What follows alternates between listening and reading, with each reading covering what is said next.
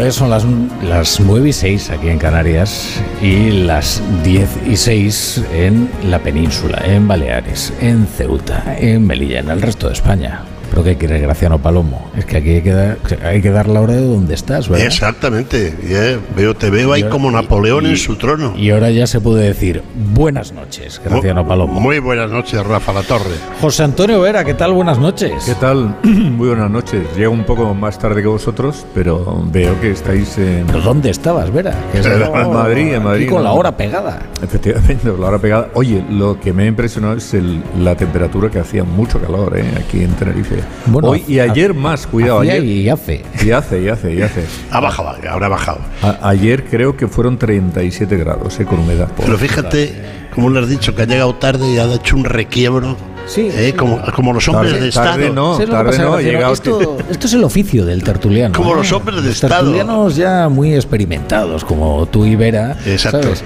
Esto ya sabéis hacer Por- el requiebro necesario para llevar el ascua a vuestra Oye, por sardina. cierto, eh, voy a hacerte un requiebro histórico que te va a encantar porque te voy a dar una primicia 200 años y pico después. A ver.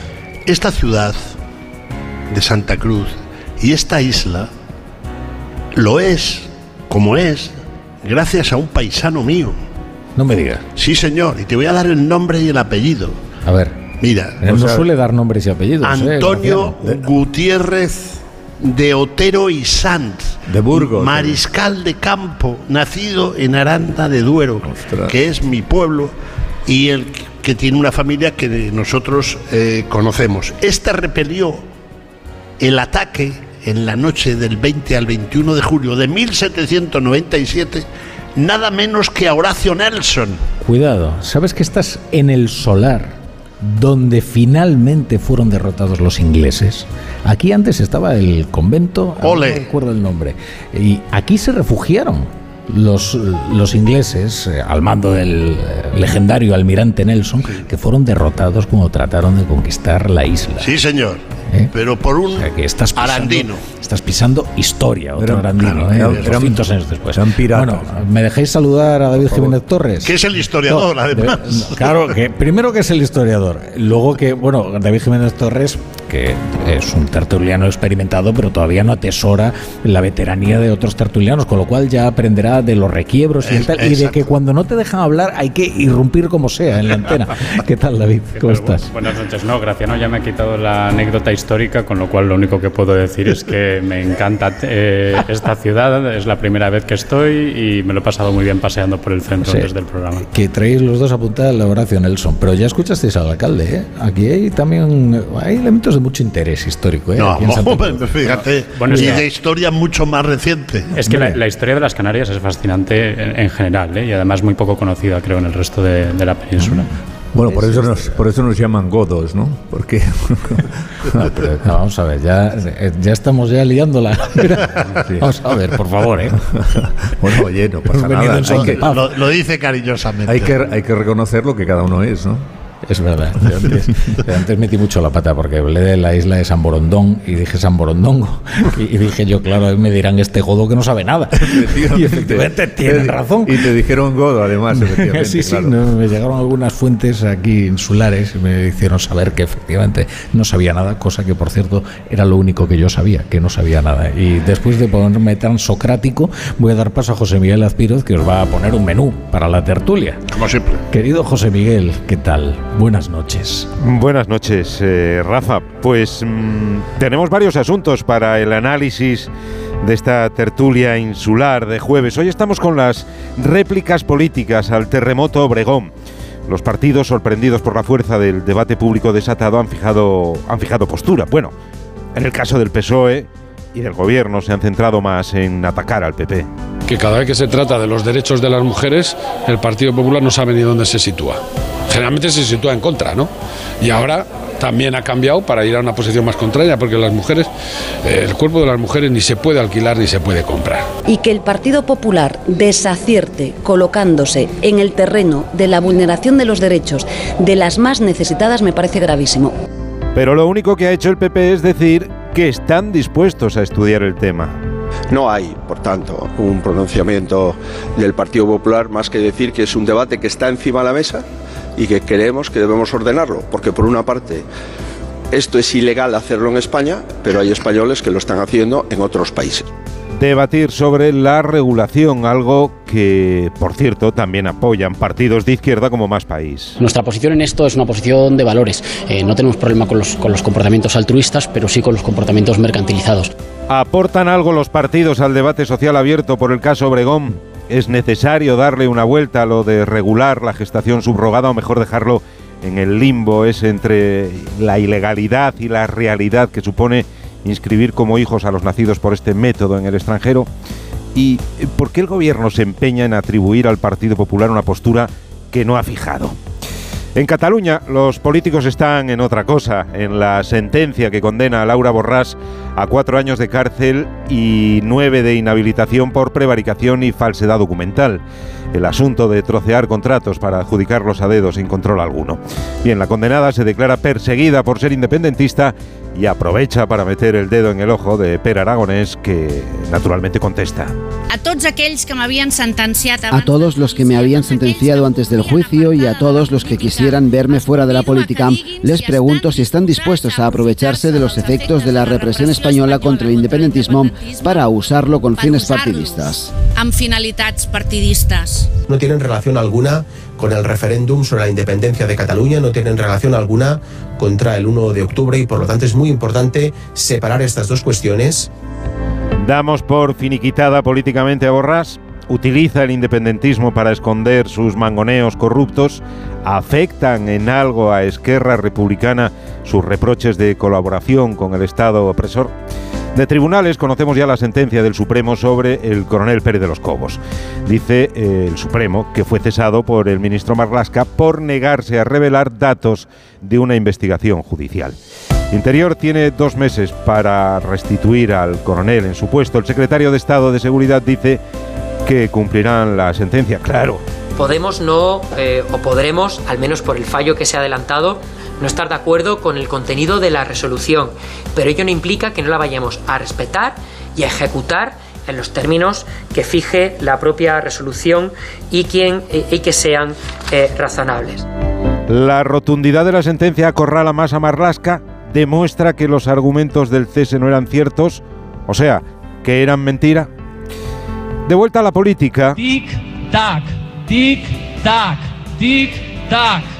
Se le acaba el tiempo a Pablo Iglesias y a sus panas de Podemos para cerrar un acuerdo con Yolanda Díaz antes del domingo de Ramos. Es que yo creo que soy clara. He dicho que me encantaría que estén las dirigentes y los dirigentes de Podemos. Estoy convencida que habrá muchísima gente de Podemos.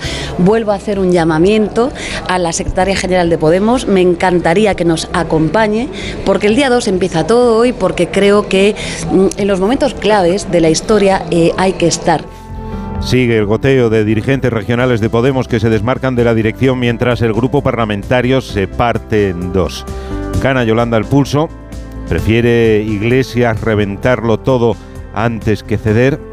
Va a ser un día histórico, el domingo de Ramos, cuando Yolanda presente su plataforma a Sumar. Y Pedro Sánchez, haciendo gala de su legendaria modestia en China. En tan solo cinco días he asistido a un Consejo Europeo en Bruselas, a una cumbre iberoamericana en la República Dominicana y ahora estoy aquí en una visita oficial en China. En menos de una semana me habré reunido con 40 líderes de tres continentes diferentes. Dijo Moncloa que el presidente no viajaba como mediador en el conflicto de Ucrania, pero eh, no ha podido resistirse a la tentación es superior a sus fuerzas verse como Pedro el pacificador. Bueno, ahora que estamos hablando de historia, eh, vamos a hablar del libro del Génesis. Eh, ¿Sabes lo que es la definición perfecta de adanismo? Adanismo. Bueno, eso que acaba de decir Yolanda Díaz, esto de el domingo empieza todo, como si fueran los primeros pobladores de la tierra. Pero luego nos ocupamos de, ese asunto porque José Miguel Lazpiros, con mucho tino, ha empezado hablando del debate que está ahora mismo monopolizando la conversación nacional. Seguro que vosotros no os esperabais que una semana como esta, en la que se aprueban la reforma de las pensiones, en la que tantas eh, cosas eh, ocurren, en la que está el presidente del gobierno en China para encontrarse con Xi Jinping y vamos a estar hablando de la, de, la gestación subrogada, que era un debate que parecía pospuesto ¿no? en país hasta encontrar un mejor momento mm, en el que ocuparse de él. Ahora, fijaos lo que ha ocurrido ¿eh? en, en las Baleares. Es muy interesante. Fijaos hasta qué extremo de moralización ha llegado además en un tiempo express esto de la gestación subrogada. Estallaba el debate cuando la portada de la revista Hola llegaba a los kioscos con Ana Obregón eh, exhibiendo a una bebé. eh, decía Ana Obregón, madre de, de- de una niña, una niña que había nacido hasta donde sabemos por gestación subrogada. Lo que pasa es que los pormenores del caso no los, no los conocemos, no sabemos exactamente si pagó, si no pagó, en fin.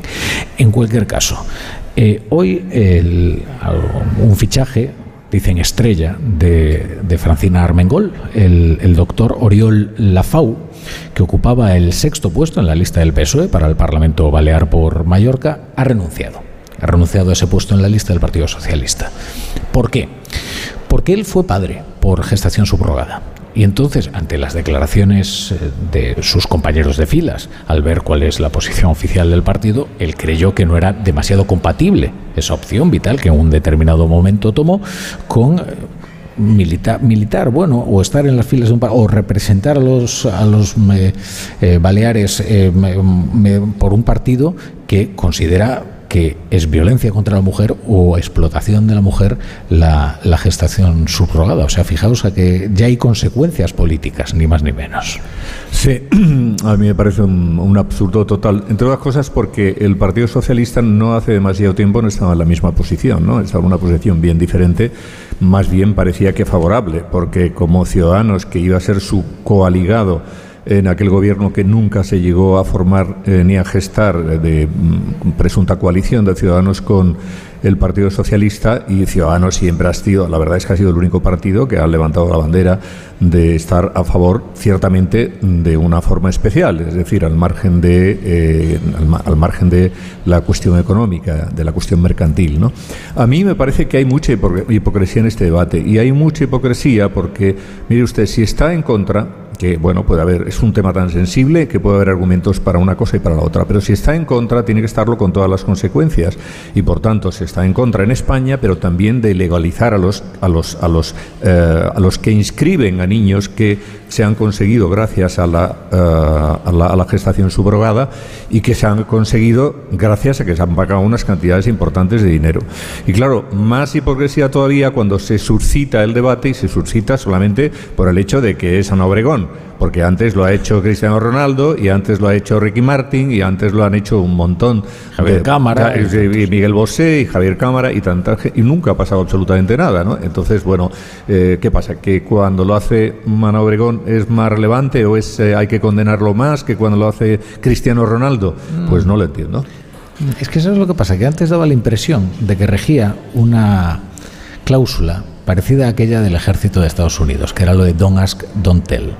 ¿Te acuerdas, bueno, no? sí, sí, sí. Porque efectivamente hay una parte del colectivo homosexual que está a favor y, de Y hecho, que están a favor. Y claro, están a favor. y de hecho, oye, Pedro Cerolo, como eh, eh, dirigente socialista, se ocupó de reunirse con los colectivos homosexuales para mm, prometerles, o, o por lo menos para tratar eh, acerca de un marco regulatorio de la, de la gestación subrogada. La cuestión es que era un tema que no se mencionaba hasta que ocurrió lo de lo de Ana Obregón. Y entonces, eh, oye, hasta ahora hemos convivido con miles de españoles, miles, Miles, miles, sí, porque miles. son al menos 2.500 Sí, probablemente más. habían nacido por gestación subrogada y que, bueno, pues, pues, eh, vivían en nuestro país como, como, como, como- como cualquiera, porque son cualquiera. Pero es que además ¿Qué- des- qué- desde que se desde que se abrió la, la caja de Pandora, ¿no? Con la portada de Hola. Eh, el problema es que además este debate creo que se está realizando con muy poco tacto, ¿no? Esto es algo que David Mejía mencionó en la, en la tertulia y que de ayer y creo que lo decía muy acertadamente, ¿no? Claro, tú imagínate esos 2.000 o 3.000 eh, niños y niñas eh, que sean en España que han nacido, eh, digamos, por gestación subrogada, que dentro de 5 o de 10 años se meten en Internet y descubren que eh, la mayoría de la sociedad española o varios de los partidos que están representados en el Parlamento creen que ellos son el resultado de un proceso criminal eh, y que sus padres, la gente que les ha educado, que les ha dado todo, a los que ellos presumiblemente quieren, son unos monstruos que han contribuido a la explotación de las, de las mujeres. ¿no? La falta de sensibilidad creo que se está teniendo en estos días hacia ¿Qué puede ser para un niño o una niña que haya nacido a través de la gestación subrogada escuchar las cosas que se están diciendo? Muy principalmente desde eh, partidos que luego defienden que hay que tener en cuenta sensibilidades como la sensibilidad trans, ¿no? Eh, tanto que dice Irene Montero que hay que tener en cuenta eh, las infancias trans, como lo llama, la idea de que llevar la contraria a cualquier elemento de la doctrina trans es transfobia y que es ir en contra de los derechos humanos y nadie parece estar pensando en estos niños de la gestación subrogada. Por otra parte, otra diferencia importante entre eh, Cristiano Ronaldo y Ana Obregón, o Bosé y Ana Obregón, o quien sea, eh, Ana Obregón es la que llega a este proceso después de perder a un hijo. Mm. Eh, vamos, una de las experiencias creo que más duras que puede vivir un, ser humano. Yo me lo pensaría muy mucho antes de juzgar los motivos o la validez de la, de la toma de decisiones de una persona que ha sido expuesta probablemente al mayor trauma por el que puede pasar un, ser humano. Y ya, y ya que estamos con, con esto, sí añadiría yo creo que si la gestación subrogada está mal, está mal en sí misma y no por las características particulares del padre o de la madre eh, que reciba al, niño. ¿no? Y lo digo porque la edad de Ana Obregón ha tomado una relevancia en este debate que me resulta verdaderamente sorprendente. Como que por algún motivo la gestación subrogada no estaría tan mal si no fuera porque Ana Obregón tiene 68 años. Pero bueno, recordemos, las mujeres no dejan de tener hijos a los 43, 44 porque la sociedad haya decidido que a partir de entonces no pueden ser buenas madres de recién nacidos, sino por una arbitrariedad biológica porque no se puede tener hijos normalmente más tarde. Y ese es el límite biológico que la gestación subrogada en este caso sí que ha permitido que algunos humanos se, salten. Pero yo no veo escrito en ninguna parte que Ana Obregón no pueda darle todo lo que se supone que puede darle o que debería darle una madre a su hijo por su edad y en los 20, 30 años eh, de vida que le, que le queden. Bueno, no voy a reiterar un poco lo que han dicho eh, los dos colegas para no entrar en melancolía en una tarde primaveral de Santa Cruz de Tenerife. Lo que sí que voy a hacer alguna, digamos, tirar por elevación en cuanto al tema. Eh, ¿Quién nos iba a decir a nosotros que Ana García Obregón se iba a convertir, a su pesar, en agente electoral del sanchismo? Porque este tema ha nubilado los graves problemas que tiene la sociedad española en el punto de vista económico, institucional eh, y de salud democrática.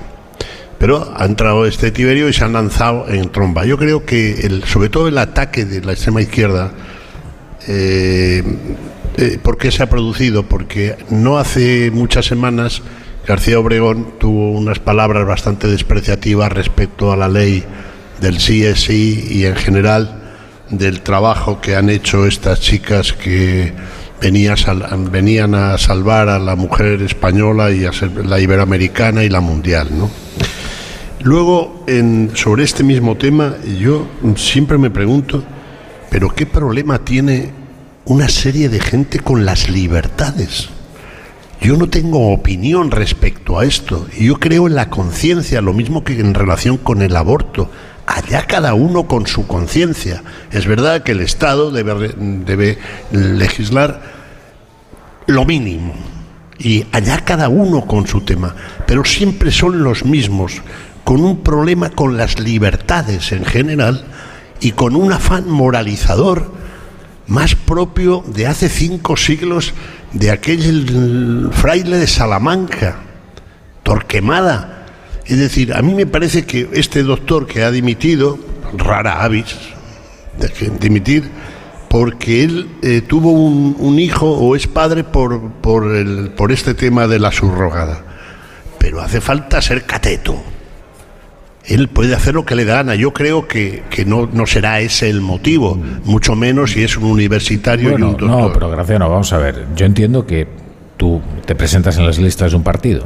De repente el partido hace una serie de declaraciones, además de un enorme dogmatismo, ¿eh? y que, no se impugna la vida que has construido, la vida mm, familiar que has construido, lo más íntimo de tu esfera personal. Es más, criminaliza una, eh, una decisión que has tomado y que, además no es reversible. ¿eh? sí, Rafa, pero entonces, chico, yo entiendo que habrá dicho, bueno, ¿qué hago yo pues, aquí? claro. ¿Qué hago yo aquí? Claro. Pero bueno, si se aplicara eso... ¿cómo, ¿Cómo concilio yo mi vida con no exactamente mi militancia, pero bueno, con mi representatividad Sí, o con mi dirigencia Que bueno, que, en el que vale, que yo creo tanto en la libertad que hasta eso, digamos, se lo concedo. Pero si se aplicara ese argumento urbi et orbi, aquí no quedaba ni Dios. Ya, pero ¿sabes lo que pasa? Que eh, Claro. esto es un debate también sobre la coherencia. Porque claro, También sobre vamos a empezar con el Tito Berni. Fíjate la coherencia que tienen. De, de, que, ah, imponer la audición e irse, e irse de, de- de prostitutas. Aquí no queda uno, ni, ni el Pachi Pero queda, es que, ni el pero es Pachi. que hay un debate importante acerca de la coherencia, de la hipocresía, del vivir acorde con aquello que luego propugnas para el resto de la sociedad, que yo creo que es importante y que es relevante. Quiero decir, por ejemplo, mira, hoy sale Juan José Omella. ¿No? El presidente de la Conferencia Episcopal Española. Yo creo que Juan José Omella es bastante coherente con su cosmovisión y que en esa cosmovisión encaja perfectamente cuál es su postura acerca de la gestación subrogada. Sin embargo, yo veo una disonancia tremenda en, por ejemplo, Irene Montero o, por ejemplo, Pilar Alegría, porque defienden cuestiones que se dan de, de bofetadas con su posición respecto de la gestación subrogada. Y antes hablabais, por ejemplo, de algunos argumentos que se utilizan para defender un marco regulatorio del aborto, que yo también considero necesario, pero que valen perfectamente para defender un marco regulatorio de la gestación subrogada. Perfecto. Pero quiero decir que sí, que estamos en eso estamos de acuerdo, y es mero sentido común. Yo lo que apelo es al, al respeto a la libertad y a la conciencia individual, a la libertad individual, no solo colectiva, individual, que una madre puede y un padre pueden hacer eh, eh, lo que crean mejor para, para ellos, para su hijo, para la sociedad, para la comunidad en la que viven, para la profesión en la que trabajan, etcétera, etcétera. Pero que es constante el, interferir en cosas que no pueden interferir ni deben interferir si se quiere tener una sociedad sana. Y como Azpiroz ha tirado con bala, yo recojo eh, los casquillos. En relación con el, eh, lo, del PSOE, el- lo del PSOE y el PP, que efectivamente, como decía Azpiroz, no, ha- no se ha pronunciado, ha dicho, no ten- bueno, mm, vamos a estudiarlo, hemos, hemos cambiado, etcétera, etcétera. Es que es de psiquiatra. Entonces, hay algo que desconocemos para que todos los días, every day, que diría un cursi, por la mañana, por la tarde y por la noche, eh, el partido, el, gobierno, ya no el partido, el gobierno, eh, enfile los cañones de mi paisano que defendió esta plaza contra Nelson en temas que son ridículos.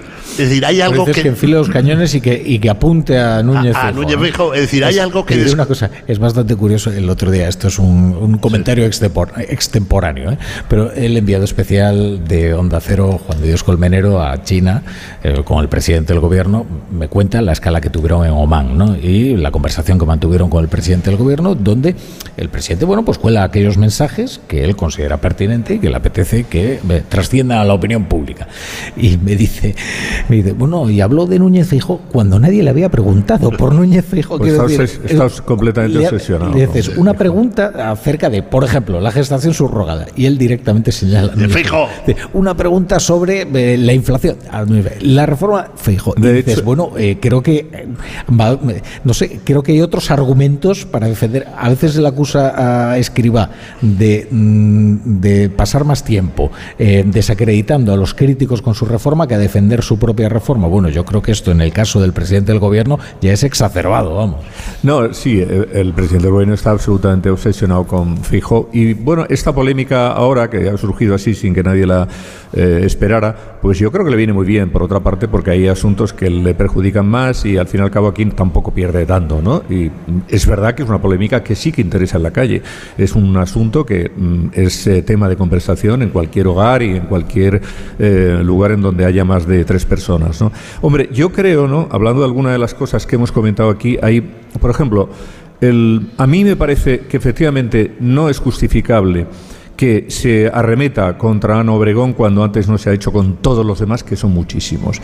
Eh, también es verdad que tampoco voy a decir que lo de Ana Obregón sea perfecto, porque ciertamente por mucho que es verdad que ha sufrido, y eso lo entiende todo el mundo, pero yo también entiendo que con la edad suya eh, yo me pensaría mucho, mm, no sé, porque nunca sabes a determinadas edades el tiempo que vas a estar, que vas a durar, no tienes la misma energía que se tiene cuando tienes eh, 20, 30 o 40 años, y en fin, y luego también está el procedimiento, cómo se hace, cómo se exhibe, cómo sale en la portada de la revista y si se ha pagado o no se ha pagado. Si se ha pagado a la persona que te ha hecho de vientre de, de alquiler, pero también te ha pagado la revista que te ha sacado en la portada. Entonces hay muchas cosas que, eh, que bueno, en fin, todo es suscepti- susceptible de comentario y en cualquier caso me parece que sí que es fundamental, Rafa, que algún tipo de regulación se haga, porque lo que hablamos antes de, de la hipocresía es cierto y también es cierto que lo que no puede ser es que aquí estés diciendo, estés con un discurso y luego permitas que se hagan cosas, es, es decir, que se hagan cosas como las que yo leía pues eh, ayer, por ejemplo, en un reportaje que creo que era en el español sobre cómo se producía el tema de los vientres de alquiler en Ucrania y en Georgia, en donde hay auténticos criaderos con bebés a los que no re- registran, que son apátridas y que están esperando Claro. y se los muestran a la Mira, gente. Lo que pasa es que hay una cuestión esencial en todo esto, que es eh, saber cómo funciona el mundo. Eh, vamos a ver, allá donde hay trabajo también hay explotación. Allá donde hay libertad también hay coacción. Allá donde hay autonomía también hay represión. Es decir, claro que existe esa dualidad con la que tenemos que lidiar siempre. ¿Y cómo lidiamos con esa dualidad eh, inevitable e inextinguible? Con regulación. Es que, efectivamente. también se ha utilizado en el, en el aborto. El argumento de si prohíbes el aborto, la gente seguirá abortando, solo que lo hará en Londres, lo estamos viendo. Si no regulas la gestación subrogada, la gente se va a Ucrania o a Miami. Claro, es que no Pero, existiría una a reforma laboral si no existiera la esclavitud. Eh, Claro, o, o la, la pulsión de, de, de, de, eh, de algunos empresarios y de algunos malnacidos de tratar de ganar dinero como sea. En cualquier caso, tengo que irme a unos anuncios. Venga, Luego, si vamos. queréis, no, no, eso, es, Pero- eso es fundamental. Es sagrado, ¿no? Sagrado. Estamos de acuerdo, ¿no? Sí. La brújula. La torre.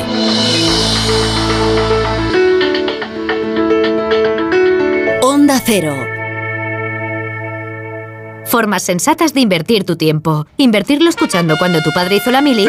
Sí, pero en una lista de espera para una cita de traumatología, no. Con Vivaz, el seguro de salud de Grupo Línea Directa Aseguradora, tienes acceso directo a más de 50.000 médicos especialistas, consultas presenciales ilimitadas y más de 1.000 centros y hospitales. Desde solo 17,50 euros al mes sin copago. Porque si en salud no hay tiempo que perder, perderlo en una lista de espera no tiene sentido. Ven directo a vivaz.com o llama al 917-400-400. Consulta condiciones.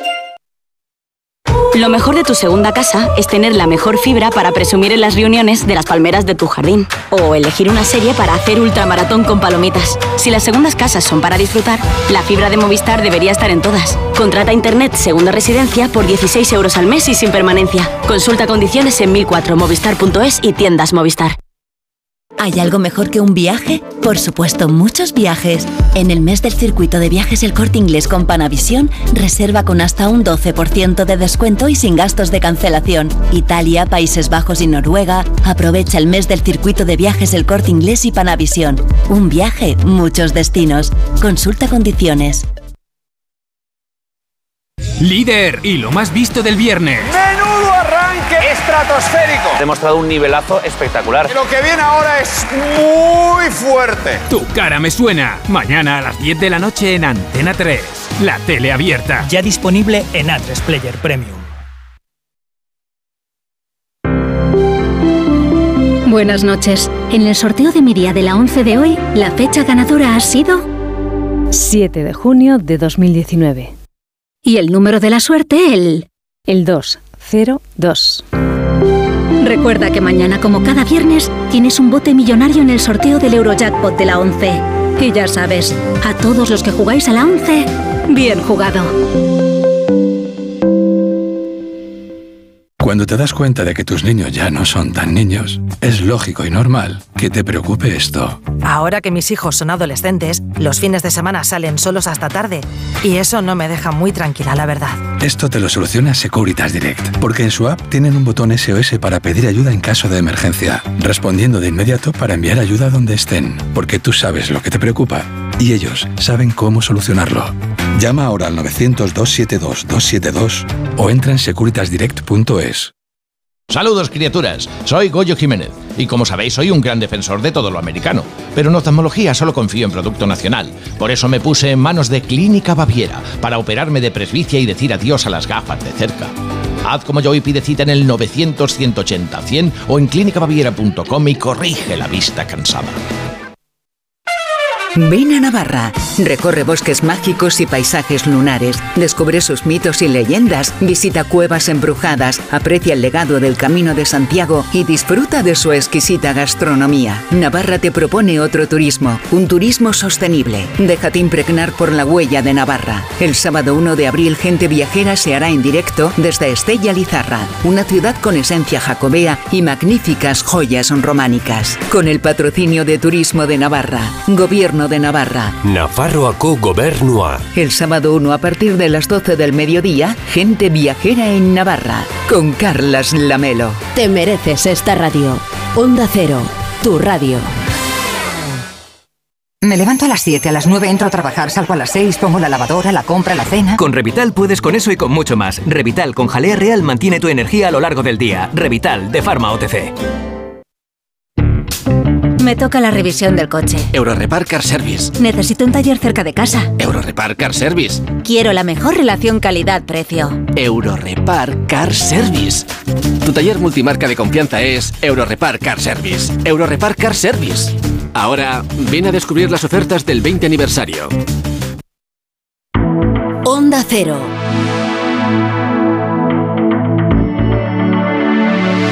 La brújula.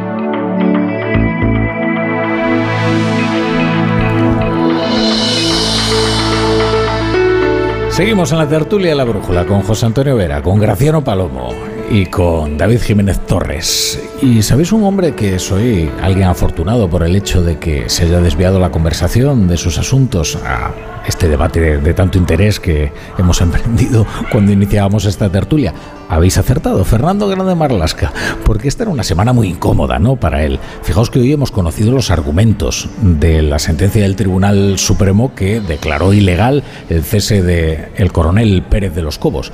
Yo creo que es muy duro, porque lo que estaba diciendo, lo que dice esta sentencia, a la que estaba esperando Grande Marlasca para expresar una posición, es que el Ministerio del Interior, en concreto el Ministerio del Interior, interfirió o trató de interferir en una investigación judicial que se había especificado que era secreta a los mandos de la Guardia Civil, a quienes le pidió información acerca de aquella investigación llevada a cabo sobre la responsabilidad del gobierno en las marchas del 8M. Yo creo que pocas cosas tan graves ¿eh? se pueden hacer desde un ministerio. ¿eh? Y, y fíjate, con un añadido todavía más, que el varapalo terrorífico del Supremo es a un juez de profesión. es que eso. O entonces, oiga, este señor que llevaba, que se ha ganado la vida, muy bien por cierto, antes de ser ministro, como juez, no sabía que estaba violando y vulnerando la ley. Porque si no lo sabía, Dios mío, qué sentencias habrá hecho a lo largo de su vida, nada menos que en la Audiencia Nacional. Bueno, sabía. Y si lo sabía, Lo sabía perfectamente en Graciano porque eh, Pérez de los Cobos se lo dijo a la directora de la Guardia Civil, que es quien se lo reclama, ¿no? Eh, quien se lo- no sé si Marlasca se lo reclamó también directamente. Y él la explicación, Pérez de los Cobos se lo traslada a la directora de la Guardia Civil. Oye, mira, que es que esto, la jueza en este, o la juez en este caso en concreto, me ha pedido expresamente, como autoridad judicial que es, eh, que eh, en representación de la policía judicial no puedo decir absolutamente nada a nadie salvo a ella. Y eso lo tenía que saber y lo sabe Grande Marlasca y es un asunto que, en fin, yo creo que es para, so- para que se sonroje cualquier persona que está al frente de una entidad y de un ministerio tan importante como el suyo. El problema es que Marlasca, yo creo, eh, es una gran decepción Mar- Marlasca. Yo fíjate que ahora incluso ya pienso si cuando Sí, haciendo todas las cosas que está haciendo al frente del Ministerio del Interior, la mayor parte de ellas o buena parte de ellas con una arbitrariedad mm, descomunal, si cuando estaba de juez no actuaba igual y si cuando vuelva a la judicatura, que va a volver, porque en el caso de los, de los jueces no hay ningún problema, ellos pueden volver mañana a la Audiencia Nacional, eh, cosa que tendría que estar, por cierto, también eliminada y prohibida, al menos durante dos años. ¿eh? Pregúntate, Vera, ¿por qué quizás descarriló alguna de las negociaciones para renovar el Consejo General del Poder Judicial cuando se habían establecido unas condiciones además de la renovación de los magistrados, porque se habían levantado los jueces del Consejo de Ministros diciendo, oiga, a ver si ustedes eh, pretenden ahora que nosotros no volvamos al mismo lugar del escalafón que ocupábamos. Sí, bueno, pero eso ya lo hemos, o sea, los militares en la Constitución desde el principio, incluso antes en la Ley de Reforma Política, eh, el, el- por ejemplo, el teniente general Manuel Gutiérrez Meado tuvo perdió cualquier opción de volver al ejército siendo un general de cuatro estrellas. Entonces, pero ¿por qué a los servicios no? Porque claro, eh, ¿en qué cabeza humana cabe que este señor, al que el Tribunal Supremo le acaba de, de dar uno de los sopapos más gordos del mundo mundial, pueda vestir toga? Porque o no sabe leyes y dicta sentencias y juega con la vida de hacienda de la gente o ha prevaricado. Esto es así y no es de otra manera. Yo creo que no va a volver nunca, sinceramente. Es que no, no, no, yo te digo por esto no es opinión, es información. Bueno, Él se está buscando, se está buscando las salidas fuera en, en organismos tal y como hizo. Bueno, él, a- él- él ahora tendría, perdón, eh, perdón David, que es muy rápido, él ahora tendría un gran porvenir como activista, no te quepa la Bueno, menor duda. entonces te-. Activista, sabes, proetarra, eh, activista de los colectivos LGTB, esto le iría muy bien porque es el... un poco Bueno, excesivo, eh, es verdad, es un exceso por mi parte, pero en fin, él eh, seri- sería muy bien admitido porque, mm, oye, hay que saber una cosa, que, que es verdad que ha hecho, que es que ha llevado al País Vasco a todos los presos de ETA con delitos de sangre, absolutamente a todos. Esto era un exceso por mi parte, eh, lo he dicho un poco de- con, con un sentido... Vuelve eh, a, vuelve a repetirlo para que no te tomen el número cambiado y ya me das la palabra. No, no, No, no, no, la- la, palabra la corresponde a. Jiménez Torres, La- que claro, que como no es un, un, eh, veterano de las tertulias, no se atreve a meterse. que, y- que- no, no, que- o sea, que encima, que encima que me, me estro- encima que me estropeáis la anécdota sobre Nelson, encima ahora no, no voy a poder intervenir. No, eh, es verdad que hay algo muy inquietante en la idea de que alguien que se ha mostrado tan extraordinariamente dócil a todas las consignas del sanchismo en los últimos años, alguien que precisamente en la sentencia que estamos eh, comentando ha demostrado que él cree que los políticos deben poder hacerlo todo y deben poder estar por encima de la separación de poderes, que esta persona podría volver a un juzgado ¿Con qué fe en la justicia podría eh, la gente contemplar su actividad como, como juez? ¿no? De todas formas, el caso de Pérez de los Cobos, yo realmente recuerdo pocos casos en los que la realidad se parezca tanto a una película americana de, de policías ¿no? y de policías eh, íntegros. Es decir, se examine cómo se examina esta historia, Pérez de los Cobos se comportó como lo que nos gustaría que fueran los policías, lo que nos gustaría que fueran los guardias civiles, es decir, gente que entiende que su deber es respetar eh, las órdenes de, los jueces, para empezar, y no la de- las de los políticos, que están dispuestos a ponerse profesionalmente en peligro eh, por ello. Y en el otro lado tenemos a Marlaska, que se ha comportado pues, como un político arbitrario y eh, mezquino, como alguien además que ves que en algún momento lo convirtió en una cuestión personal, de este señor no me dice que no a mí, me da igual lo que vaya a pasar, yo le voy a, a- cesar. Yo creo que hay, hay una claridad moral en este asunto tan, tan evidente que creo que esto es lo que verdaderamente achicharra a Marlaska. ¿no? Me, creo costaría encontrar a gente que considere que Marlaska es el bueno de esta historia. Y creo que por esto el juicio moral que merece este, este episodio es tan rotundo. Bueno, yo, yo he encontrado a gente que sí que estaba defendiendo a Marlaska en este caso en concreto, ¿no? Porque el planteamiento es que Pérez de los Cobos pues no era una persona de confianza. El fondo de la cuestión da igual, porque no y cuidado que mm, esta- la sentencia del Supremo está basada en la en- y, se recoge así expresamente también en eh, la ampliación de los argumentos de la primera sentencia en, en el juzgado de primera instancia. Y mm, ahí lo, que se dice también, y se dice con claridad, es que, vamos a ver, el, el secretario de Estado, el subsecretario, eh, son cargos de confianza, son cargos políticos de confianza. En la jerarquía de la Guardia Civil son, no son estrictamente cargos de confianza, son altos mandos que están desempeñando una tarea que pueden ser efectivamente removidos de sus cargos, pero que lo tienes que argumentar no simplemente por el hecho de que este señor ya no es de mi confianza, no, le voy a remover, pues no sé, a lo mejor porque ha robado, porque claro, no voy, o, por cualquier otra cuestión que, pudiera ser más dura. Claro, no vas a decir, evidentemente, en el caso de Marlaska, le voy a remover a este señor porque es que no nos, eh, nos, nos ha ocultado una información que realmente no nos tenía que dar, porque mm, siendo un, un- un- un- un jefe de la Guardia Civil y, y ejerciendo de policía, eh, de policía judicial, efectivamente no tenía ningún motivo para dar esa información. Pero un problema, porque en un primer momento, si os acordáis, Grande Marlasca sale precisamente en. no creo que fue en la Moncloa incluso, ¿eh? a decir que se trataba de un relevo perfectamente lo primero que dice es eso, rutinario. sí.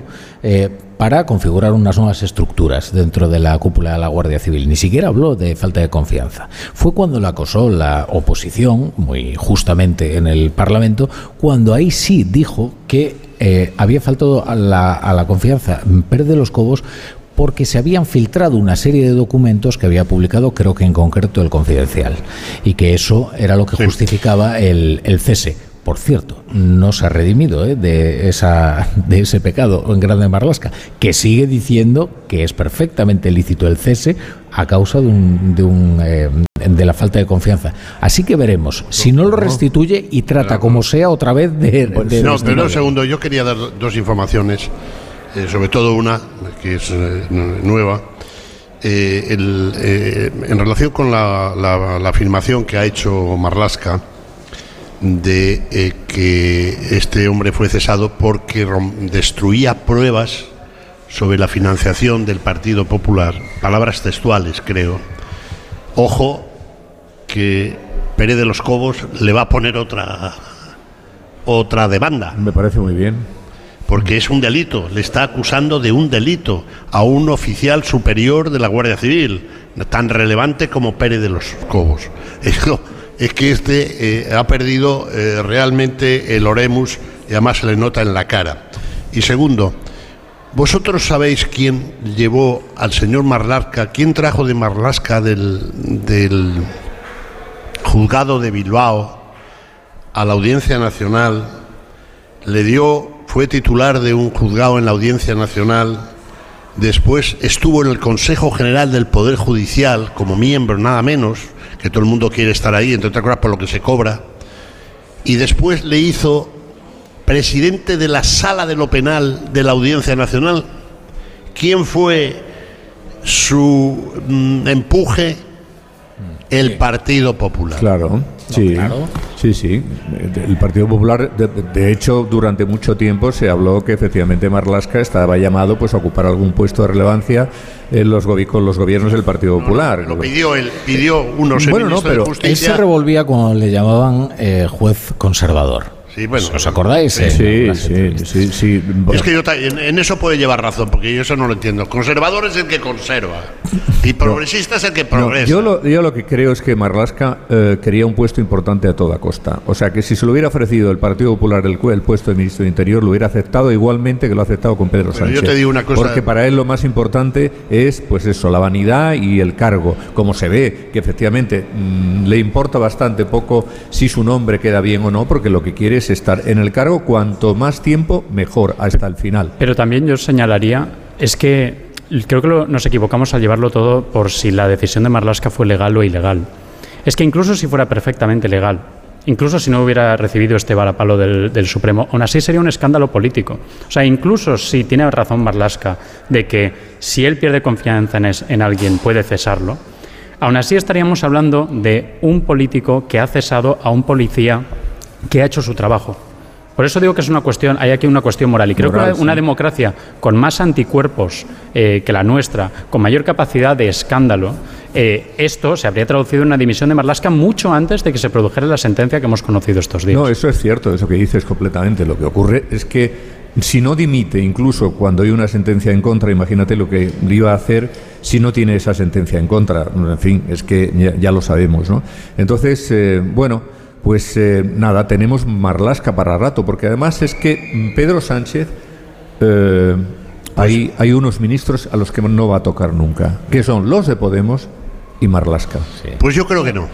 Yo creo que no. Mira, eh, y Margarita. Y Margarita. En relación con lo que estás diciendo, eh, los que suelen leer el fin de semana el diario El Mundo, yo publiqué una doble página no hace mucho, eh, contando la peripecia Marlasca. Él se hizo muy amigo, muy amigo de Mercedes Rajoy, la hermana del presidente que falleció hace año y medio.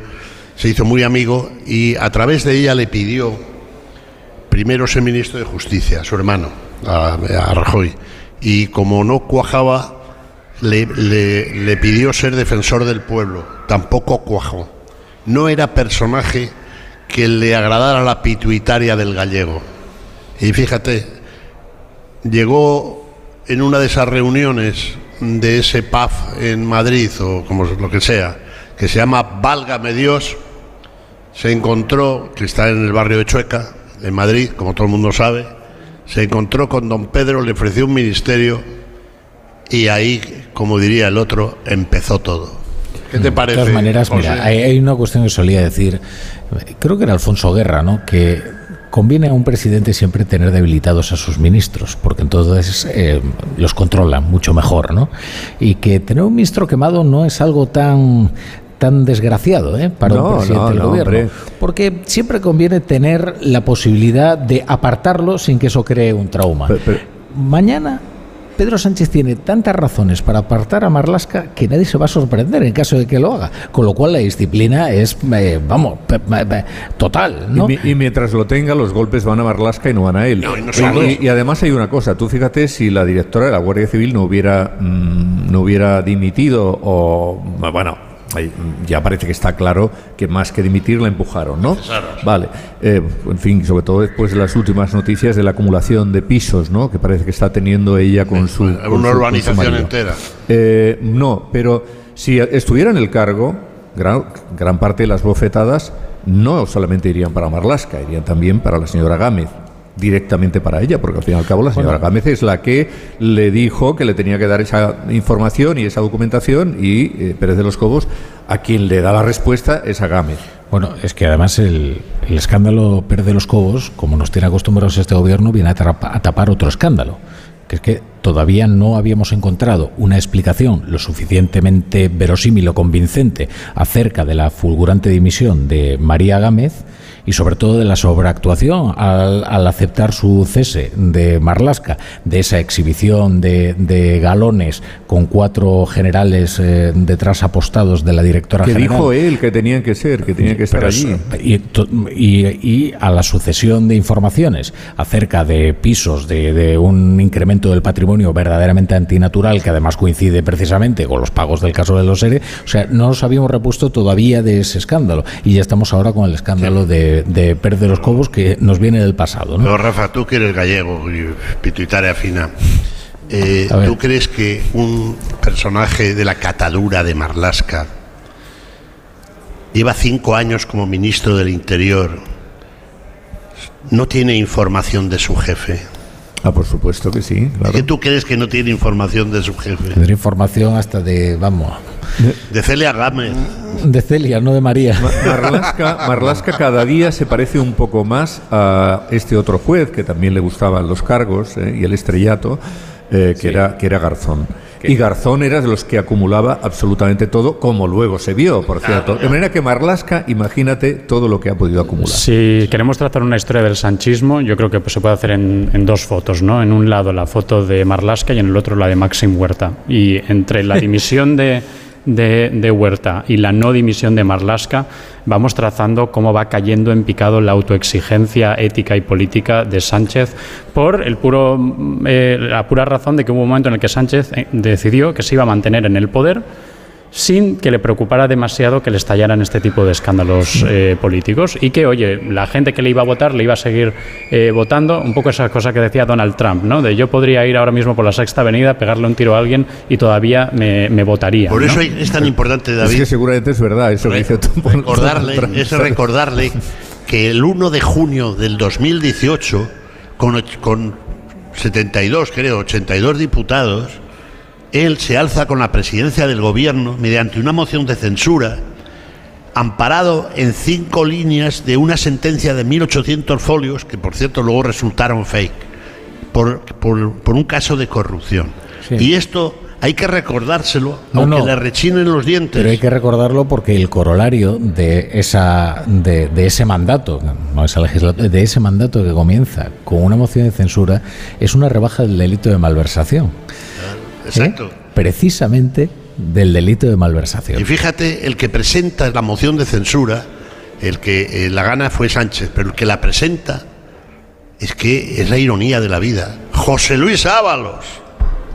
Bueno, vamos a poner otros anuncios. laminado, como tantos otros. Y enseguida regresamos con más, eh, con más reflexiones sobre la actualidad, aquí en la tertulia de la brújula. La brújula.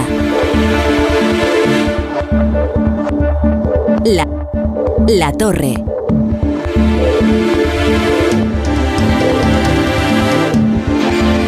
Onda cero.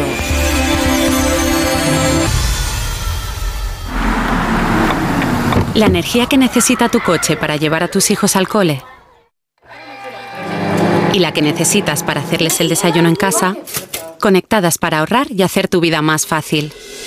Contrata la energía de tu casa con Repsol y ahorra desde 5 hasta 20 céntimos por litro en tus repostajes pagando con Wilet. Esto es conectar energías. Más información en Repsol.es o en el 900 102 002. Dos cositas. La primera, según están las cosas, necesito que me ayudes a ahorrar. La segunda, yo me voy a la mutua. Vente a la mutua y además de tener descuentos en carburante, te bajamos el precio de tus seguros, sea cual sea. Por esta y muchas cosas más, vente a la mutua. Llama al 91 555 5555 91 555 5555. Condiciones en mutua.es. ¿Tienes experiencia laboral pero no tienes un título oficial que la reconozca? Ahora puedes acreditarla y mejorar tus posibilidades de empleo y promoción laboral. Inscríbete en el procedimiento de reconocimiento de las competencias profesionales de la Comunidad de Madrid. Infórmate en comunidad.madrid o llamando al 012. Tu trabajo se merece un título. Campaña financiada por el Ministerio de Educación y Formación Profesional y por la Unión Europea Next Generation. Comunidad de Madrid. Onda Cero. Ha llegado el día, se acabaron las esperas, damas y caballeros, bienvenidos a la época de la inmediatez. ¡Eh! ¿Que estamos en 2023? Llévate ahora el Suzuki S-Cross con etiqueta Eco, tracción 4x4, cámara 360, últimos sistemas de seguridad avanzada y entrega inmediata. Sí, sí, inmediata. Nuevo Suzuki S-Cross. Red de concesionarios Suzuki de Madrid. Adeslas presenta la gira de los Harlem Globetrotters. ¡Es hora de jugar! Los Harlem Globetrotters llegan al Within Center el 15 de mayo con su nueva gira mundial. Acción sin límites, mates increíbles. Los Harlem Globetrotters vuelven por todo lo alto. Disfruta en familia del espectáculo del año. Entradas en mitaquilla.com y puntos de venta habituales. Cuando se recibe una herencia, en muchas ocasiones no hay un acuerdo entre las partes. En Division Home compramos su parte sin importar su porcentaje. Infórmese en divisionhome.es y en el 91 737 90 57. 91 737 90 57. El envío de Burfaxes ahora es mucho más cómodo, rápido y económico con notificados.com. Con notificados.com envíe Burfaxes a través de Internet cómodamente desde su ordenador, con la máxima seguridad y validez legal, 10 años de plazo para acuse de recibo y testimonio notarial de certificación de contenido. Notificados.com, Burfax online postal y electrónico. Restaurante Asfontes. Auténticos productos gallegos. Carnes, pescados, mariscos, caldo gallego, empanada, lacón y una amplia carta de vinos. Salones ideales para celebraciones y también terraza. Con el excelente trato de siempre. Asfontes. En General Laci 10 cerca de Atocha. Y ahora también en la calle Áncora 32. Asfontes.com.es. Grupos Eneas compra casas para reformar al mejor precio. Llame al 91 639 0347 o escriba a info@gruposeneas.com. Llega la semana sin IVA de Ocasión Plus. Mínimo 21% de descuento en más de mil coches. Solo esta semana. Solo esta semana. ¡Corre! ¡Las mejores ofertas vuelan! Ocasión Plus. 16 centros en Madrid. Nuevas tiendas en Fuenlabrada, Arganda y Torrejón. Localiza tu centro más cercano en ocasiónplus.com. Abierto sábados y domingos. ¿Otro día sin saber quién debe hacerse cargo de las averías en tu casa de alquiler? Hazte de legalitas en el 900 100 661 y un experto te ayudará a resolverlo. Y ahora por ser oyente de Onda Cero, ahórrate un mes el primer año. Legalitas y sigue con tu vida. Las voces que marcan la actualidad del día pasan cada mañana por más de uno. Ministro de la Seguridad Social, Ministro de Inclusión, Ministro de Migraciones, José Luis Escriba, ninguna de esas posibles medidas llegados a ese escenario dentro de tres años o dentro de seis años sería una rebaja de las pensiones. Puede haber medidas. El gobierno que esté en ese momento puede pedirle al aire que le estime el efecto de determinadas medidas que supongan reducción de derechos. Ahí va de impecable. Para que lo cuento, casi me gusta más. Perdóneme que le insiste, pero ¿qué va a decir usted? Más de uno, con Carlos Alsina. De lunes a viernes desde la 6 y siempre que quieras en la web y en la app. Te mereces esta radio. Onda Cero, tu radio. Si tienes tu casita en la playa, es lógico y normal que te preocupe algo así. Llegar allí es un relax, pero antes de llegar pienso, ¿y si en estos meses sin venir ha entrado alguien en casa y no me he enterado? Pues con Securitas Direct tienes la mejor solución, porque con su alarma antiocupación, la policía tendría pruebas de que han entrado en tu casa y podrían actuar para desalojarlos cuanto antes. Porque tú sabes lo que te preocupa y ellos saben cómo solucionarlo. Llama ahora al 900-272-272 o entra en securitasdirect.es. ¿Nervioso? ¿Desanimado? Tranquilo. Ansiomed con triptófano y vitamina B6 contribuye al funcionamiento normal del sistema nervioso. Y ahora también Ansiomed Noche. Consulte a su farmacéutico o dietista. Las peritas de agua, los plátanos y el aguacate. ¿Algo más? Sí, decirte que te considero, bueno, os considero como a mis hijos. Higos, claro, muy ricos los tengo. Hijos, hijos. Vosotros, los dos, hijos míos. Madre no hay más que una. Claro que por 17 millones a lo mejor te sale alguna más. Ya está a la venta el cupón del Extra Día de la Madre de la 11. El 7 de mayo, 17 millones de euros. Extra Día de la Madre de la 11. Ahora cualquiera quiere ser madre. A todos los que jugáis a la 11, bien jugado. Juega responsablemente y solo si eres mayor de edad. Me toca la revisión del coche. Eurorepar Car Service. Necesito un taller cerca de casa. Eurorepar Car Service. Quiero la mejor relación calidad-precio. Eurorepar Car Service. Tu taller multimarca de confianza es Eurorepar Car Service. Eurorepar Car Service. Ahora, ven a descubrir las ofertas del 20 aniversario. En Onda Cero, La Brújula, Rafa La Torre.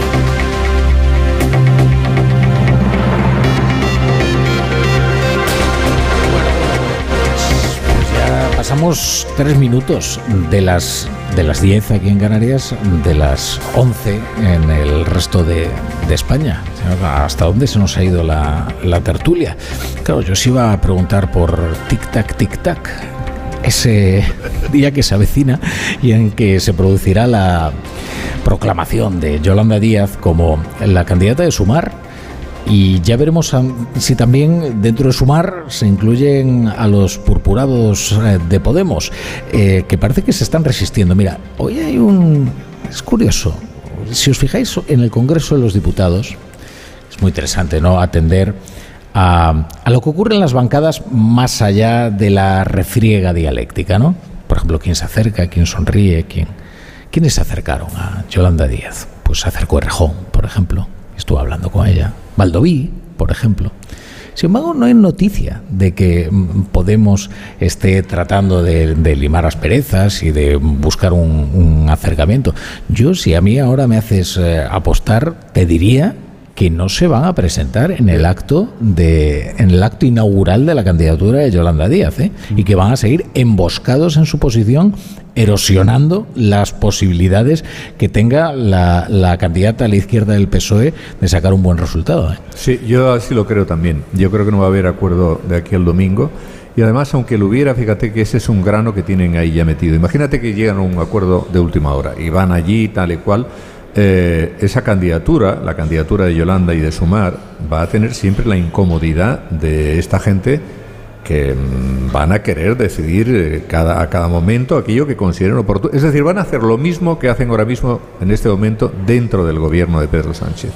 Porque es la, la, la, la fórmula que ellos tienen de actuar y es la filosofía que impregna, pues, eh, no sé, el procedimiento de, de Pablo Iglesias. Y además Pablo Iglesias se siente muy cómodo así. Esto es lo que le gusta a él, el tic-tac. Es decir, mmm, tenerla con eh, tensión a Yolanda Díaz hasta el último minuto y tenerla después también, ¿eh? porque el hecho, el hecho de que ahora no lleguen a un acuerdo para el, para el acto del día 2 de Magariños no significa que más adelante no puedan llegar a un acuerdo, que podría producirse. Entre otras cosas porque mmm, si no llegan a ese acuerdo, eh, la- el, resultado de, de la izquierda eh, es un resultado que va a tener muchas complicaciones, porque, bueno, Yolanda es verdad que tiene, tiene cierto cartel, tenía mucho más cartel hace, yo diría, seis meses, ha ido cayendo un poco en picado, ha ido, ha ido un poco bajando, bajo mi punto de vista, ¿eh? ha, ha ido No sé, perdiendo fíjate, posiciones. Hay, hay- hay una cosa que convendría estudiar también, ¿eh? y es cómo embellece la oposición de Pablo Iglesias. ¿eh? Cuando a ti se te opone Pablo Iglesias, de repente eh, ocurre como un ennoblecimiento, ¿no? Cuidado, ¿eh? Eh, porque hay mucha sí. gente que de repente dice, bueno, pues, Sí, pues ya me empieza a caer mejor Sí, Yolanda sí, Díaz, pero eso, este es, está aquí. eso es para determinado tipo de votante y en este caso fíjate que eso serían más bien los votantes que están próximos al PSOE. Los Claro. votantes de los votantes de Podemos y de Ah, Pablo no, Iglesias, no, no, no, no, estos no, no. estos no se van a ir así como no, así no, con porque, Yolanda, ¿eh? porque estos no es, no es militancia, es fervor. Claro. Pero no habíamos quedado hace seis años, siete años, cuando aparecen los listos, porque hasta que no llegaron los listos no, sab- no- ni éramos demócratas, ni utiliz- sabíamos utilizar la libertad, ni teníamos seguridad social, ni teníamos paro. Han llegado los listos y resulta que tienen los peores vicios de los partidos convencionales Por favor. aumentados.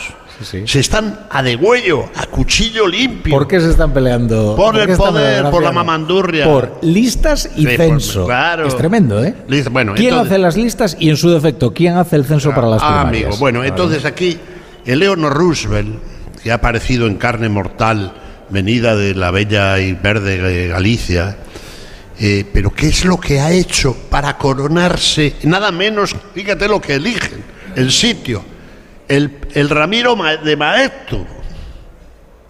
Bueno, que, que es el que es el de Pedro Sánchez Que también, todo el- no, pero bueno, pero el Ramiro de Maeztu ahora no es contra David quien era. Es Bueno, decir, era de izquierda vaya- y terminó en la derecha, como tanto, como tantos y tantos. Ramiro de Maeztu, en la- en- acá- lo último sí, lo Bueno, primero no. Bueno, creo que que estáis, mira, aquí sí que estáis cometiendo una imprudencia temeraria, porque aquí estáis entrando en, terreno el de terreno David, de la especialidad de David Jiménez eso le- Torres. se le da el paso. De Yo- la yo más soy- pura especialidad. Eh, termino. que Yo ha soy- escrito libro, tesis de todo sobre Pues, Ramiro de Maeztu. yo, yo, yo solo diré que hay un libro que se titula Nuestro hombre en Londres, Ramiro de Maeztu y las relaciones anglo-españolas, que está disponible por un muy módico precio en la editorial Marcial Pons, de autoría de alguien que está en esta Pues te lo tertulia, compraremos, que, te lo compraremos, no, se lo que tienes que explica muchas cosas sobre Ramiro de Maeztu. Pero si te lo he puesto a huevo, termino. Vende más libros, vende más libros de Jiménez Torres en la brújula que Tamames en el Congreso. Ah, eso sí. Bueno, Oye, no sé y- qué decirte, ¿eh? permíteme que Ojalá eso fuera cierto. No permíteme, permíteme que termine en esto. Yo creo que, el- sinceramente, eh, estos hermanos en Cristo, que era toda bondad y toda esta cosa, por una vez, por una vez, Iglesias lleva razón. Pero ¿quién coopta a esta señora? ¿Quién sabía cuántos juicios ha ganado ahí en Ferrol con los vaqueros raídos? ¿Cuántos? ¿Quién le hizo la reforma laboral? ¿Sabes quién se la hizo? Comisiones Obreras. Entonces, por una vez, Iglesias lleva razón y está encabronado como una mona. Porque encima... Ha sido traicionado. Claro. Es, ¿Cómo- es que es, es verdad que el libro que acaba de salir de Luca Constantini sobre, sobre Yolanda Díaz, que es un libro muy, muy documentado y, y- y que creo que, vamos, que la gente que le interese la figura de Yolanda Díaz debería acercarse a él, en realidad da una imagen de Yolanda Díaz que se parece mucho a la que creo que Pablo Iglesias tiene de ella, de una persona que ha traicionado a todas las personas que le han ayudado. Y es verdad que desde cierta óptica los movimientos de Yolanda Díaz desde el principio han ido a, bueno, Podemos se está hundiendo, vamos a dejar que se, que se vaya hundiendo y luego yo vendré y no me tragaré pues nada del desgaste eh, y podré, digamos, gobernar sobre una facción muy, muy debilitada de la, de la izquierda, ¿no? Y ahí el reproche de Pablo Iglesias de, oye, que nosotros somos los que te hemos puesto eh, ahí, pues tiene cierta justicia. Yo sí diría eh, es interesante lo que comentábamos antes del adanismo. ¿no? Es interesante que Yolanda Díaz lleva desde el principio intentando vender su, la creación de Sumar como este momento ilusionante, ¿no? este nuevo comienzo en la política eh, nacional. Nace una nueva formación. Es, lo, es la principal novedad de las próximas elecciones eh, generales ¿no? y constantemente incide en la ilusión, la novedad. Y tengo la impresión de que el proyecto ya llega tan viejo a su presunto nacimiento. Para empezar, por lo larguísimo que se ha hecho este proceso de escucha interminable que ha hecho por, por España para intentar ganar tiempo hasta, las, hasta estas eh, fechas, pero también por todo el desgaste, todas las horas de tertulia, todos los debates que ya hemos tenido sobre las pugnas entre Yolanda Díaz y, eh, y el resto de la, de la extrema izquierda. Pero luego además esto, por ejemplo, el proceso de escucha, del proceso de escucha que ha sido, yo me he visto, en fin, si ha salido dos veces, ¿no? No, que- es. Ha hecho un montón de actos, ¿eh? Otra cosa es que lo- siempre hace lo mismo en esos actos, con lo cual no son Eso tan lo que pasa es que ella quería co- copiar la fórmula de Manuel Macron de una plataforma ¿no? Bueno, que trascendiera el si lo sistema comparas- de partidos. si lo comparas- A mí lo que me parece un error es que al presentarse antes de unas elecciones a las que no se va a presentar, se va a hacer acreedora de la derrota que sufra Podemos. Porque, oye, ella tenía una opción, ¿eh? Y la echarán la que culpa. es silbar y mirar al techo hasta que pasaran las Bueno, elecciones ella- municipales y autonómicas y luego ya sobre las cenizas de Podemos. Lo que pasa es que Pablo Iglesias, que hombre, eh, tonto no es, eh, sabía perfectamente cuál era la estrategia que estaba siguiendo eh, Yolanda Díaz. Y yo estoy de acuerdo, Yolanda Díaz ha traicionado a Pablo Iglesias. En la medida en la que Pablo Iglesias la nombra saltándose todo el escalafón de Podemos. Y ella luego prescinde de, todos aquellos sobre los que erigió su liderazgo, todos los de Podemos, ¿no? Es más, hace algo todavía más dañino, ¿no? Que es aliarse con aquel que antes había traicionado a Pablo Iglesias, que es Íñigo Rejón. Recordad las Madalenas, cuando lo nombra candidato de Podemos a la Comunidad de Madrid y él decide, junto con Manuela Carmena, fundar un nuevo partido, dejar a Podemos sin candidato para la comunidad, sin candidato para el Ayuntamiento de Madrid y hacer una especie de refundación de Podemos por fuera, tratando de derrocar a Pablo Iglesias. Sí, pero Yolanda, mm, eh, la derrota de Podemos en las elecciones que efectivamente se va a producir, porque no tienen, no tienen estructura, ¿no? ni tienen candidatos, etcétera, etcétera. Pero, sin embargo, ya también se puede apuntar las victorias, entre comillas, victorias, o las subidas, o los resultados razonablemente eh, considerables que pueda tener, por ejemplo, pues no sé, más Madrid, que pueda tener Rejón, que pueda tener Compromís, que puedan tener los aliados eh, y los comunes. Por tanto, ella ahí puede salvar un poco la cara. A mí lo que me parece es que es verdad, cuando la elige Pablo Iglesias es porque Yolanda Díaz estaba haciendo una tarea que estaba bien, no digo desde el punto de vista del resultado, muchas de las cosas que ha hecho a mí no me, mm, mm, no me, no me interesan y creo que además no son tan buenas como se pretendían vender. Pero sí que es verdad, hay que reconocer las cosas como son, que desde el punto de vista de la gestión y del trabajo que uno le dedica a su ministerio, eh, hombre, lo, comparaba, lo comparas con lo que hacían los de Podemos y, en fin, estaba a años luz. Lo estaba haciendo mucho mejor y tenía mejor imagen. Lo que yo creo es que... o sea, claro, claro, comparas claro. con- Lo con que yo Montero, creo... Belarra, lo que yo creo... hombre, te parece Metternich, claro. o sea, Claro, lo que yo creo es que ella ha perdido algo de posición, porque este proceso larguísimo de sumar, que no ha sumado nada, y de escucha, que tampoco he escuchado tanto, eh, cuando ha ido, ha ido perdiendo un poco de punch. Tenía mucho más antes que ahora. Esta es mi opinión eh, particular y ahora ya tiene gente pues eh, dentro de la izquierda que bueno pues eh, que le critica de aquella manera cosa que en un principio pues no era así porque más bien era la idea que tenía este Iván Redondo de que aquí tenemos esta mujer que va a ser la futura presidenta del gobierno de España. Que esto es lo Yo que creo que en los hechos concretos, que es lo que hay que analizar, los hechos, porque ya están en el poder, ya no vienen, no están ahí en la tortilla, en la pradera del Ferrol, hechos. Eh, Oye, oye, no paras de hablar de Galicia hoy. no, es Graciano, que ¿no? estamos hablando de. Estamos hablando de. Por alusiones, Rafa. Estamos por. Estamos hablando de, cana- de, de- de- de una tierra inteligente. Bueno, lo que iba. La tortilla de Canarias también está muy buena. sí. Exacto. Bueno, Hombre, todo es histórico. patata, ¿tú te Para esta, esta. Mira, una cosa que la patata, compartimos. mira, la patata negra de aquí de Tenerife, esa que es esa es, eh, bueno, no sé, eso Ah, es, es un una cosa que compartimos absolutamente exquisito. Los gallegos y los Sí, eh, señor. canarios. Ah, y los señor. castellanos no. Un tubérculo extraordinario. No, No, tiene la- razón eh, Graciano. Los castellanos Hombre, no. No, Basta no. ver dónde, de dónde son las patatas. Mira, hijolusa. te voy a decir Pues, tú, eh, de- que tú siempre estás con la es misma historia. A ver si te recuerdo quién se- eh, salvó esta ciudad.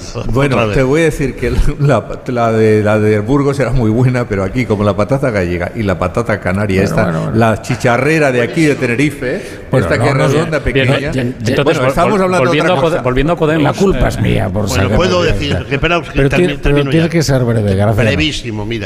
Se ha apuntado los ERTES, ya existían. La reforma laboral la hizo comisiones obreras. Eh, por vivir vive en el gran pisazo a todo pasto y con tal que, hi- que hizo Franco.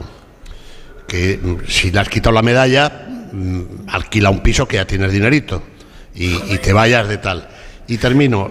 mm, eh, yo he consultado con dos personas para escribir algo sobre ella. Cándido Méndez. Eh, su opinión es francamente mejorable. Garamendi. Y va por el lado, si la conocen muy bien, Pero por- ella- por el lado de la des- de desbrozar. ¿Sabes lo que pasa con Garamendi? Que su opinión, sobre todo, ha empeorado. Ha empeorado, sí, sí, sí. Porque en un determinado momento es verdad que él se la jugó eh, y, y eso le hizo eh, me- merecedor de muchos reproches de su entorno. parecían Y luego íntimos. finalmente. También eh, porque Yolanda Díaz apostó buena parte de su imagen al principio en que ella era la que era capaz de reconciliar a los sindicatos y a la patronal. Y hubo un momento en el que dijo, bueno, la patronal que se quede donde está, que lo que me interesa es tener contentos a los sindicatos. Yo compararía, es muy notable, ¿no? Cómo se han ido de la política los dos Pablos que fueron tan importantes, ¿no? Comparemos el ruido que ha hecho Pablo Iglesias después de dejar el, eh, sus cargos y el ruido que ha hecho Pablo Casado. Fijémonos, además, bueno, tendríamos que mirar los, los meses, pero no hablamos de gente que se haya ido de la política en, en momentos tan distintos y, sin embargo, este increíble afán de Pablo Iglesias por estar constantemente en la conversación pública, influyendo en lo que ocurre en su, en su antiguo partido. ¿no? Y por, solo por citar rápidamente a otro gran ausente, ¿os acordáis de un, un líder de Izquierda Unida que se llamaba Alberto Garzón? Hombre. que se suponía que era el que mandaba en Izquierda Unida, Pues que se suponía fíjate, que cuando, cuando montaron Unidas Podemos, el que lleva la parte de Izquierda Unida a esa coalición es Alberto Garzón. Sí, sí. Él, en teoría, debería estar desempeñando un papel muy importante en esto. Y no se Papel, le ¿has escucha dicho nada. papel? ¿Has dicho papel?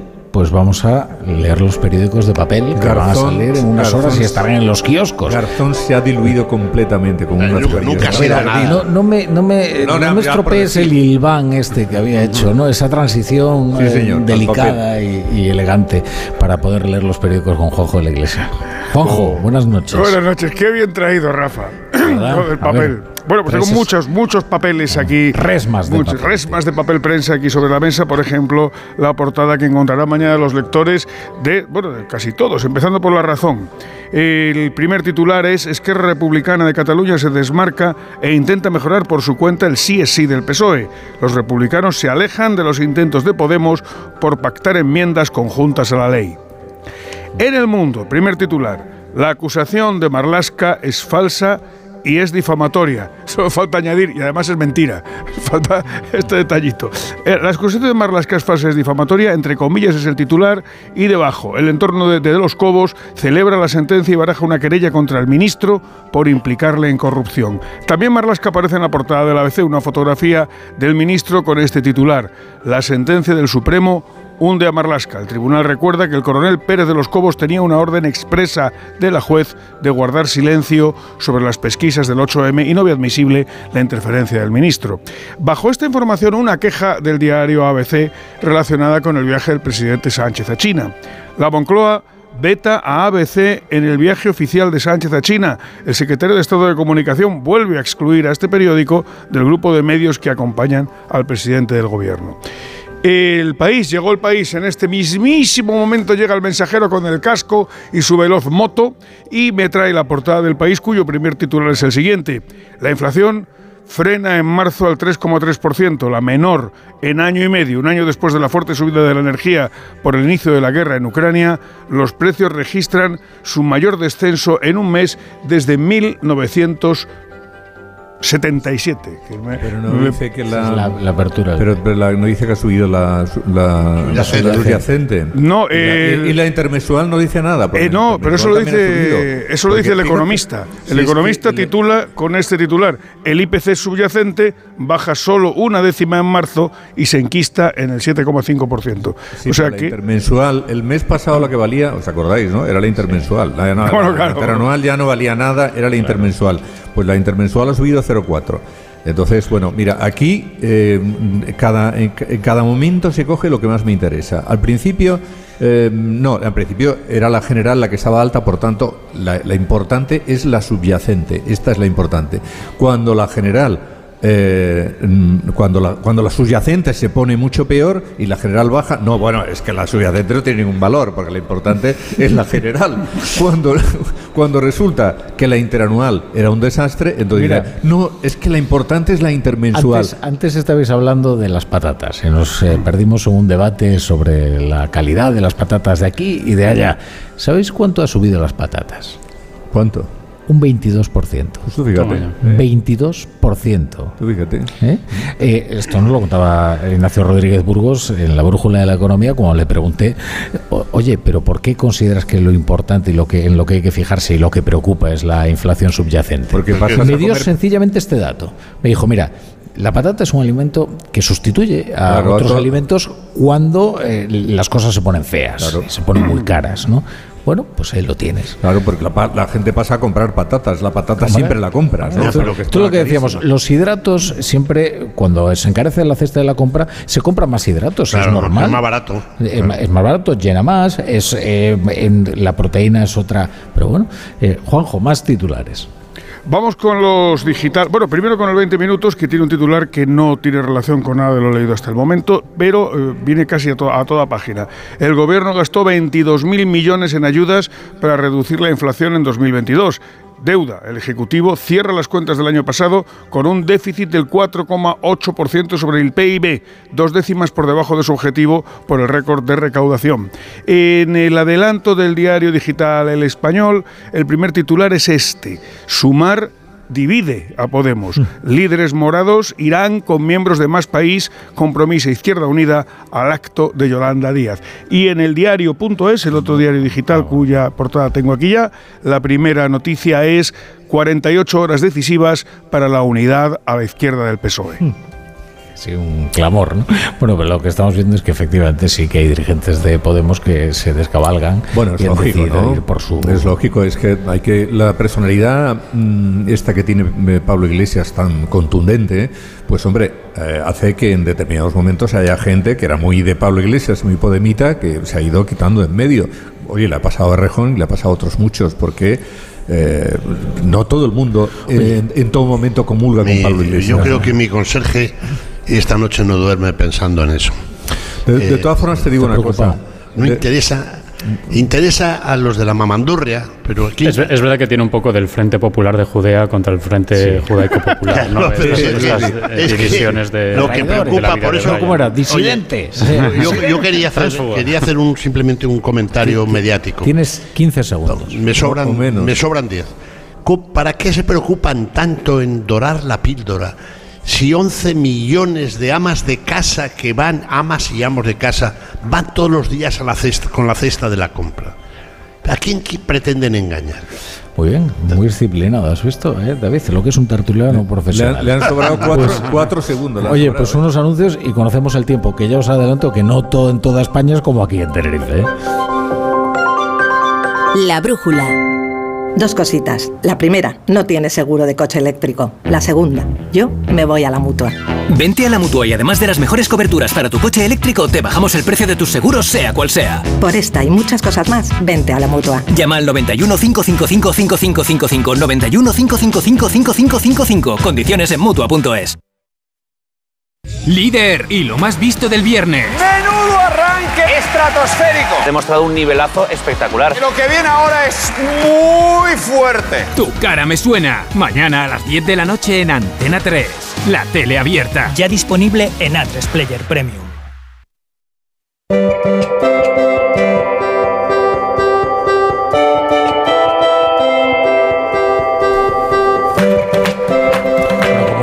No os penséis, no os penséis que todo el monte es orégano y que resulta que en toda España va a hacer el mismo tiempo que en Tenerife. Pero bueno, estas cosas las sabe Roberto Brasero y yo me, me- me encomiendo a él y me quedo en sus manos. Brasero, buenas noches. Hola Rafa La Torre, muy buenas noches. Estás comprobando ahí en, en tus carnes lo que anunciábamos ayer, ese calor inusual en Canarias. Es inusual hasta en verano, las temperaturas que estáis teniendo hoy. Pero en marzo nunca se habían registrado. Tengo los datos aquí. Mira, AEMET, desde que tiene el sistema de avisos, por primera vez hoy ha puesto un aviso de nivel naranja por calor en Canarias en el mes de marzo. Y hay observatorios como la aldea de San Nicolás que se ha batido el récord absoluto en 72 años de datos en Canarias, llegando casi a 38 grados. Pero también en Lanzarote con 33 y medio, o donde estáis, en Tenerife, en el Observatorio de Tenerife Sur, en el aeropuerto, 37 y medio, también ha sido récord de calor para el mes de marzo, como hoy lo habéis vivido tú y el equipo de la brújula ahí en Canarias.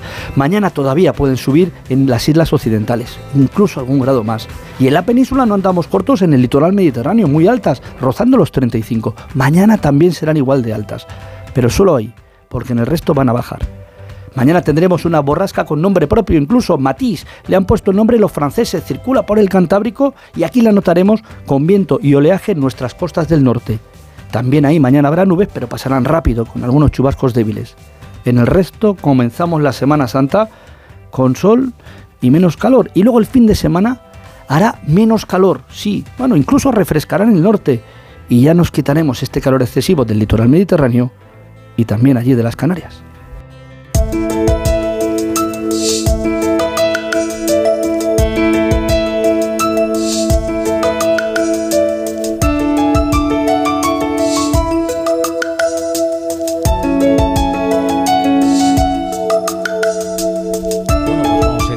Cierre, ¿no? Que habrá que disfrutar de. Aparte, fíjate, qué hora más buena, qué hora más buena. Las 10 y 26 y 27, casi ya. Sí, pero mañana por la mañana es la hora de Madrid, ¿eh? Ah, esa es otra. Esa- ay, ¿Y para qué me lo recuerdas? Vera, ¿para qué me lo recuerdas? Bueno, Chapo Paolaza, buenas noches. Buenas noches, Rafa La Torre. Qué bien estáis allí. eh. Eh, Hombre, vamos a ver. Te, te digo lo mismo que a todos. De todas las decisiones malas que has tomado en tu vida, ninguna como esta, de quedarte Sí, en Madrid. Pero bueno, vamos, Chapo, a ver qué tienes ahí anotado en el cuaderno. Bueno, pues efectivamente traigo anotado que vosotros ahí en Tenerife, ¿no? Y yo aquí con Laura Borrás, John Alomu del independentismo, condenada por el asunto de los trapis. Tremenda historia. Una mujer recibe un sobre con billetes en su correo, los billetes son falsos, investigan al destinatario y resulta ser un tipo medio metido en las drogas que hacía trapis con la Laura Borrás, con no sé qué contratos. El TSJ catalán decide la condena y pide a la vez que la indulten. Si no merece la condena, ¿para qué puñetas la condenan?